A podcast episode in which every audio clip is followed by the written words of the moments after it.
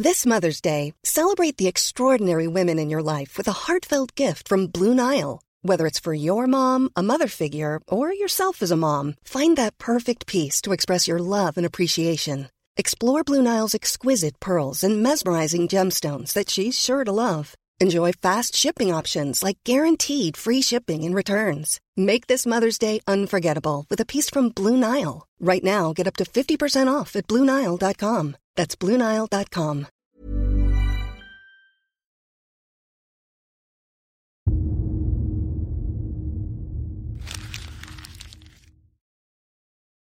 Seguirle el ritmo al país no es cosa fácil, pero en este espacio intentaremos, semana a semana y en 25 minutos, comprender juntos lo que sucede en el territorio que habitamos. Esto es Semanario Gato Pardo y yo soy Fernanda Caso.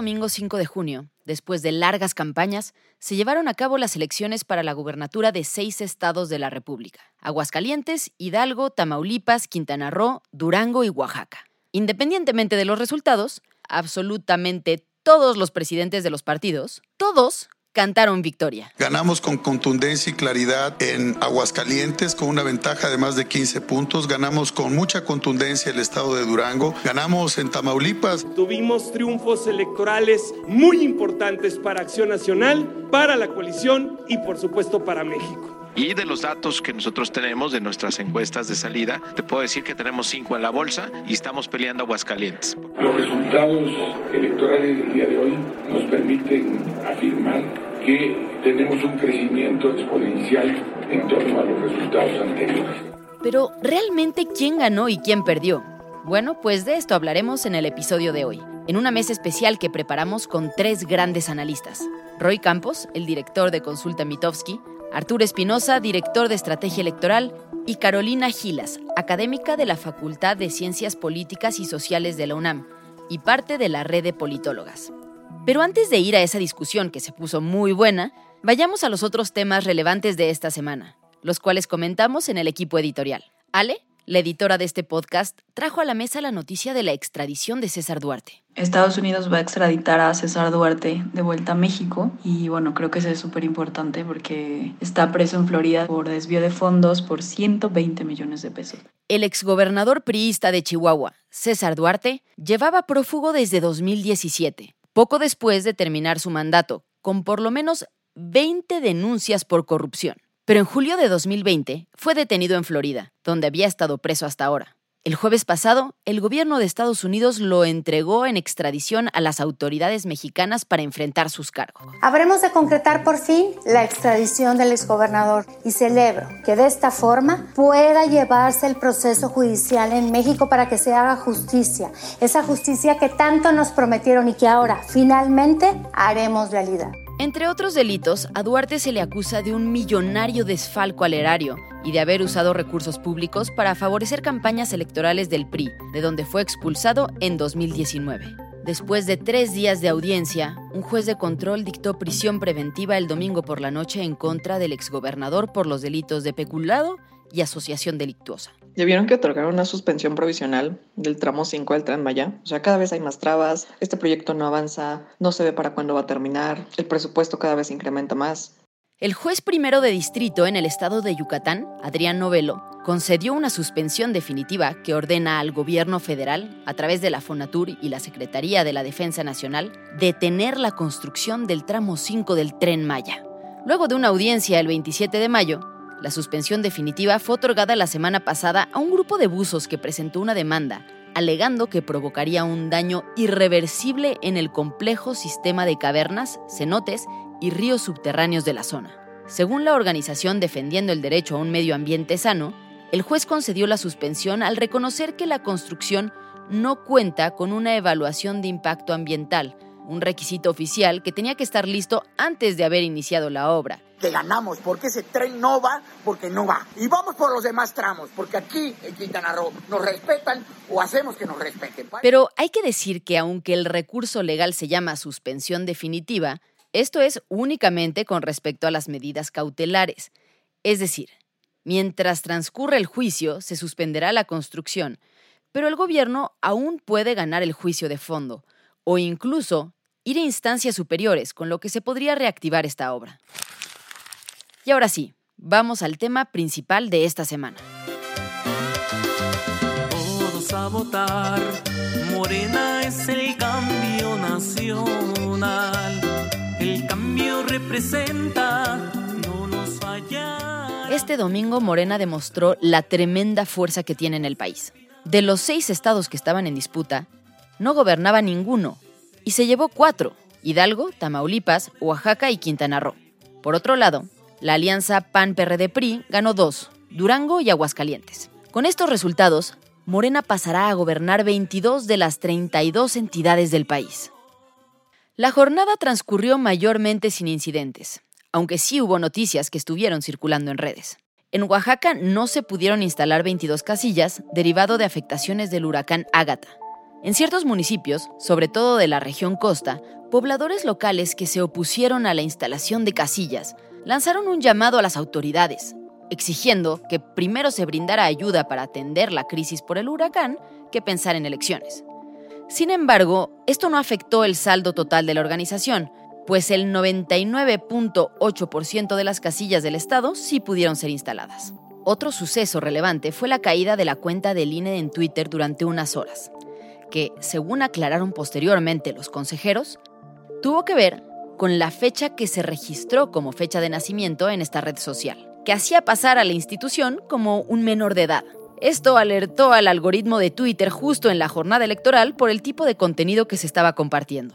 Unas horas más tarde, la cuenta fue reinstalada. Córdoba, consejero presidente del INE, también escribió en redes sociales. Mientras se resuelve el problema en la cuenta arroba INE México en Twitter, el INE sigue informando sobre la jornada electoral de este domingo a través de su página oficial y en sus redes en Facebook e Instagram. Finalmente, en el estado de Aguascalientes hubo señalamientos de parte de militantes de Morena quienes acusaban haber sido detenidos y amenazados por policías locales.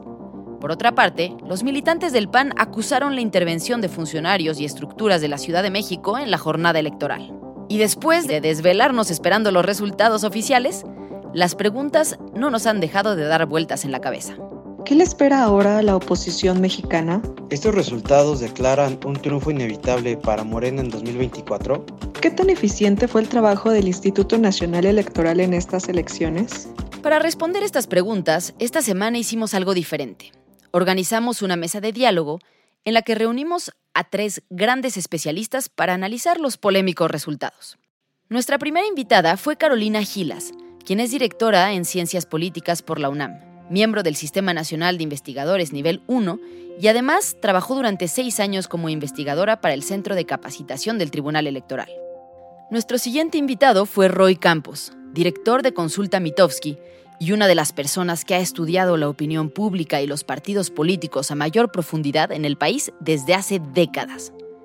Finalmente nos acompañó Arturo Espinosa, maestro en Derecho por la UNAM, especialista en justicia electoral, profesor en la Universidad Panamericana y director de la consultora especializada Estrategia Electoral. Bueno, pues el día de ayer tuvimos una jornada que además nos mantuvo en suspenso durante muchas horas a lo largo de la noche. Y mi primera pregunta sería, ¿Qué fue lo que vieron en términos de organización? Yo creo que en términos de organización, a mí me pareció que la organización fue impecable, la verdad. Digamos, se instalaron el 99%, un poquito más de las mesas de casilla previstas, de las casillas previstas. Creo que la jornada fluyó sin mayor contratiempo. Algunas cuestiones normales, se dieron de baja algunos mesas de casilla en Oaxaca, pero me parece que es dentro del margen de cualquier elección. Se dieron los conteos rápidos, la verdad es que bastante oportunamente, digamos a las 10 de la noche, 9 y media empezamos a tener los primeros con bastante certeza. Los preps empezaron a funcionar rapidísimo. A mí me impresionó cuando yo abrí el de Aguascalientes que empezó a las 7 para las 8 ya tenía 30% de avance y digamos en la noche ya tenían todos cerca del 50% de avance, más el tema presupuestal. Varios de los institutos institutos que llevaron a cabo elecciones estuvieron presionados por el tema presupuestal. Y digamos, creo que ante el contexto adverso, una vez más, demostramos en este país que las elecciones se hacen y se hacen muy bien. Yo coincido con Arturo, en efecto las jornadas transcurrieron en paz, tomando en cuenta el, el tamaño, la extensión del proceso y comparándolo con las elecciones anteriores, pues definitivamente podríamos decir que las jornadas transcurrieron en paz. Quisiera añadir dos cosas. Uno, la participación ciudadana, pero como funcionarias, funcionarios electorales. Según los datos del INE, solamente en 4% de las casillas hubo necesidad de tomar personas de la fila, de realizar sustituciones, lo que es un porcentaje muy bajo. En los últimos procesos estuvimos incluso al doble de eso, entonces me parece que, que esa es una muy buena señal. Y creo que también otro elemento positivo son esos experimentos de las innovaciones que se han dado en las jornadas de ayer. Tuvimos experiencias con urnas electrónicas en Aguascalientes y en Tamaulipas. Hubo también programa de voto anticipado para las personas con discapacidad en Aguascalientes, así como un pues, primer proyecto, primer intento de implementar el voto para las personas en prisión eh, preventiva que se dio en Hidalgo. Entonces creo que esas también son, bueno, innovaciones importantes para nuestro sistema electoral. Creo que algunas de ellas ya tendrían que haber sido normalidad desde hace mucho, pero me parece que es importante que estemos avanzando para garantizar el ejercicio del voto a todas las personas. Muchas gracias, Carolina. Roy, ¿cuál es tu primera impresión de cómo salió esta jornada? ¿Cuál fue el saldo el día de ayer? El primero, para el INE, creo que es un saldo positivo, positivo en todos sentidos, ¿no? O sea, como dice Arturo, el, muy bien los PREPs, muy precisos, muy oportunos. El caso de, muy bien, perdón, los conteos rápidos, muy bien los conteos rápidos, muy oportunos, muy precisos. En el caso del PREP, la rapidez del PREP tiene que ver con las boletas que se cuentan. La rapidez del PREP no depende del INE tal cual, sino de, la, de cómo funcionan las casillas,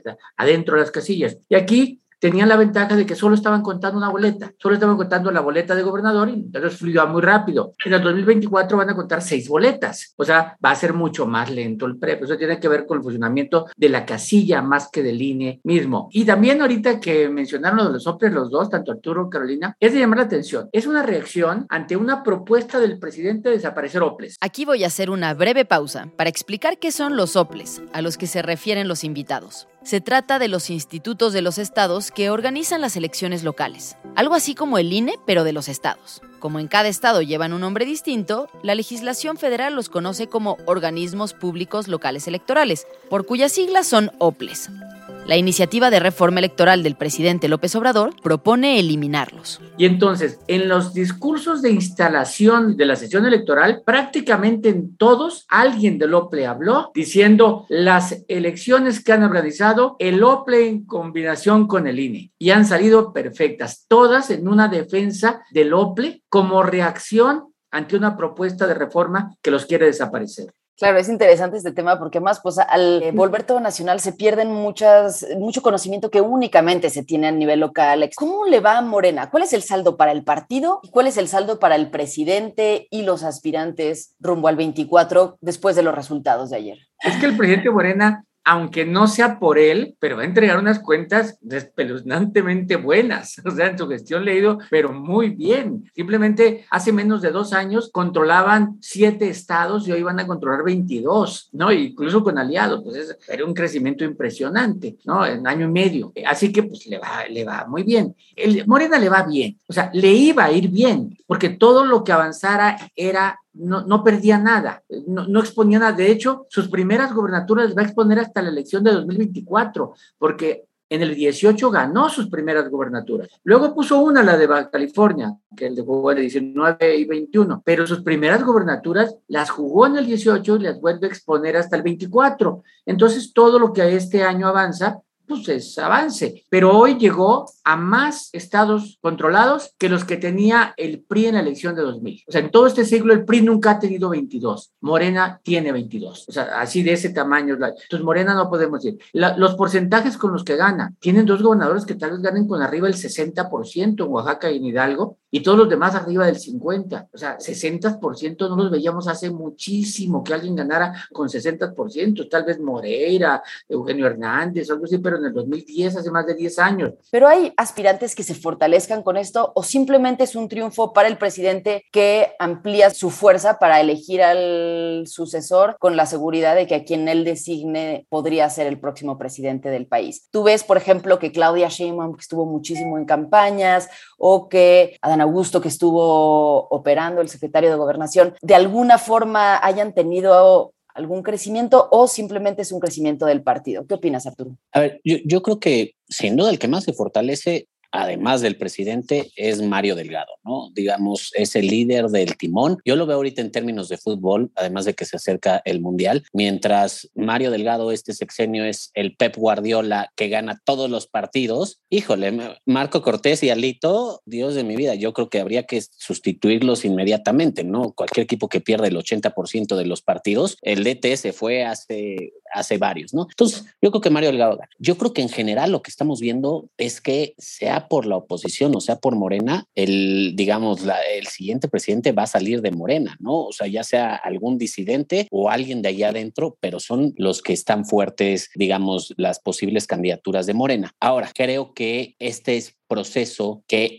no hay que olvidar que vino de la mano porque se cruzó con la revocación de mandato. Entonces, todo el conjunto, a mí me parece que el secretario de Gobernación, Adán Augusto, sale muy fortalecido como un operador político muy eficiente. 2018 a la fecha, la oposición ha perdido prácticamente el 80% de su presencia. Hoy en día, la coalición PAN-PRI-PRD tienen menos gubernaturas en conjunto de las que tenía solito el PRI en 2018, ya después de, creo que Adán Augusto ha sido muy eficiente en ese sentido. Y creo que también, pues Mario Delgado, este Mario Delgado radical que hemos visto en muchos momentos, de repente hasta muy fuera de tono y demás, pues ha tenido efectos. Apenas en 2024, Morena empieza a defender sus primeras gubernaturas, ¿no? Entonces, y creo que si hay algo que ha entendido el electorado mexicano en los últimos años, es que si bien no garantiza que le traiga mejores gobiernos, pero sí garantiza castigar el voto. La llegada de mujeres a las gubernaturas. Es un cambio de paradigma en el país lo que ha sucedido en los últimos tres, cuatro años, ¿no? Se empezó a normalizar ver a mujeres en grandes cargos de poder ejecutivo. ¿Crees que esto entre a juego también en la definición de la ruta del 24? ¿Cómo lo ves, Carolina? Es una pregunta interesante, ¿no? A ver, en primer lugar, creo que sí estamos ante un cambio de paradigma, ante una revolución. Mi amiga Flavia Fredenberg la llama una revolución silenciosa, ¿no? De que cada vez más, pues gracias a las reglas que, que se han adaptado en México a nuestro régimen electoral de género, paulatinamente, pero con un acelerón muy importante en los últimos años, estamos viendo cada vez más mujeres candidatas a todo tipo de cargos y cada vez más mujeres ganando los espacios. Y pues esto hace, por supuesto, que más mujeres lleguen a ejercer el poder, ¿no? Creo que por un lado eso demuestra que esa idea de que la gente no quería votar por las mujeres con la que se escudaban con frecuencia los partidos políticos, pues tradicionalmente no es así, ¿no? O sea, el género parece no ser el elemento determinante del, del voto, sino más bien con qué partido estás, quién te postula, en qué contexto, en qué coyuntura política estás compitiendo por el, por el poder. En cuanto a qué puede pasar en 2024 y si vamos a tener una, pues, una contienda marcada por las mujeres, con una mayor participación de las mujeres, yo creo que todavía es, es difícil eh, predecirlo. Pues por un lado estamos viendo esa lucha dentro de, de Morena, donde pareciera que últimamente pues, el favorito pareciera ser el secretario de Gobernación, pero también pareciera ser en ocasiones que, que Claudia Sheinbaum, pues, por su relación con el presidente, pues no, no podríamos descartar esa posibilidad. Hay también liderazgos importantes femeninos en la oposición, por ejemplo, Maru Campus, pero sobre la oposición, a mí me parece que todavía primero habría que ver si realmente habrá una coalición para 2024, que no podemos darlo todavía por hecho. Centrar ese debate en las candidaturas me parece que está equivocado para la oposición, porque me parece que no importa a quién ponga la oposición mientras no tengan un proyecto de la nación, un proyecto de México, una visión de la que logren enamorar a las personas. Y quisiera preguntarte, ¿cómo viste los discursos de cada uno de los dirigentes de la oposición? ¿Salen a anunciar como triunfo lo que sucedió ayer? ¿Fue un triunfo? Híjole, la, la verdad es que a mí los discursos me llaman muchísimo la atención porque son como triunfalistas, ¿no? Es un poco, y, regresando un poco al fútbol, ¿no? Oye, es que perdimos con Argentina 3-0. Bueno, sí, pero nada más fue 3-0, ¿no? Nos pudieron haber metido seis goles. Bueno, pues sí, sí, ¿no? Pero, pero perdimos. O sea, la oposición celebra que de las, digo, porque hay que decirlo, las seis gubernaturas, las seis estaban en manos de la oposición, ¿no? Entonces, celebra que hayan ganado dos y que pelearon Tamaulipas. Dices, Dios mío, o sea, estás realmente recuperando, tratando de recuperarlo. Me llama mucho la atención que hay cero autocrítica. O sea, no hay autocrítica hacia sus gobiernos, hacia sus candidaturas. Para ellos todo está bien. Y sobre todo, también me llama la atención que hay una carencia absoluta de narrativa o discurso. El discurso para ellos es, el gobierno está haciendo todo mal, vota por nosotros. Eso es. Y el discurso del gobierno es al revés, ¿no? Ellos nos llevaron a donde está ahorita el país, nosotros somos la alternativa. Entonces, no son discursos con propuestas, con planes de gobierno, qué voy a hacer diferente, mucho menos con autocrítica. Yo la verdad es que veo una posición hundida que está recuperando lo poquito que puede, pero que está hundida. Digamos, la oposición tiene ocho gubernaturas entre PAN, PRI, PRD. El resto las tienen o Morena o Movimiento Ciudadano. Creo que la oposición sí está carente. Y la otra es, tampoco tiene un candidato propio con el que pueda competir en 2024, ¿no? Ricardo Anaya es el más adelantado en las encuestas, pero pues de entrada no está ni siquiera en el país. De ahí en fuera, en las encuestas, quien sale como alguien con posibilidades sería Colosio, Luis Donaldo Colosio, pero no es de ninguno de estos tres partidos y pues de ahí se tendrían que robar a alguien de Morena, ¿no? Para poder aspirar a competir. Entonces, yo, yo sí veo que la oposición está hundida, no entiendo sus discursos triunfalistas. Sin duda, estas elecciones nos han dejado muchas proyecciones para el 2024 y muchas reflexiones sobre cómo queda el país. En Gato Pardo estaremos muy pendientes para mantenerte informado. Por ahora estamos llegando al final de este episodio, pero antes de irnos, quiero comentarte un tema del que vale la pena estar pendiente. Del 7 al 10 de junio de 2022 será la novena conferencia latinoamericana y caribeña de ciencias sociales en las instalaciones de la UNAM. Es un evento enorme que en esta edición contará con el desarrollo de paneles abiertos y especiales con invitados e invitadas internacionales y conferencias y diálogos magistrales con figuras del campo político, académico y social. Muchas gracias por habernos escuchado y gracias también a quienes hicieron posible este episodio. Alejandra González Romo, Guillermo Sánchez y Sandra Barba en la selección de temas y elaboración del guion. A Joaquín León en el diseño creativo, María José Vázquez y Fabiola Vázquez como asistentes de investigación y Pablo Todd de Mano Santa por la producción sonora.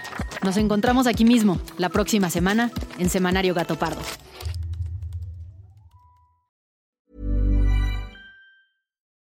Would you like to look five years younger? In a clinical study, people that had volume added with Juvederm Voluma XC in the cheeks perceived themselves as looking five years younger at six months after treatment. Look younger, feel like you. Add volume for lift and contour in the cheeks with Juvederm Voluma XC. Reverse signs of aging by adding volume to smooth laugh lines with Juvederm Volure XC. For important safety information and to find a licensed specialist, visit juvederm.com. That's J U V E D E R M.com. Not for people with severe allergic reactions, allergies to lidocaine, or the proteins used in Juvederm. Common side effects include injection site redness, swelling, pain, tenderness, firmness, lumps, bumps, bruising, discoloration, or itching. There's a risk of unintentional injection into a blood vessel, which can cause vision abnormalities, blindness, stroke, temporary scabs, or scarring. Talk to a licensed specialist to find out if it's right for you.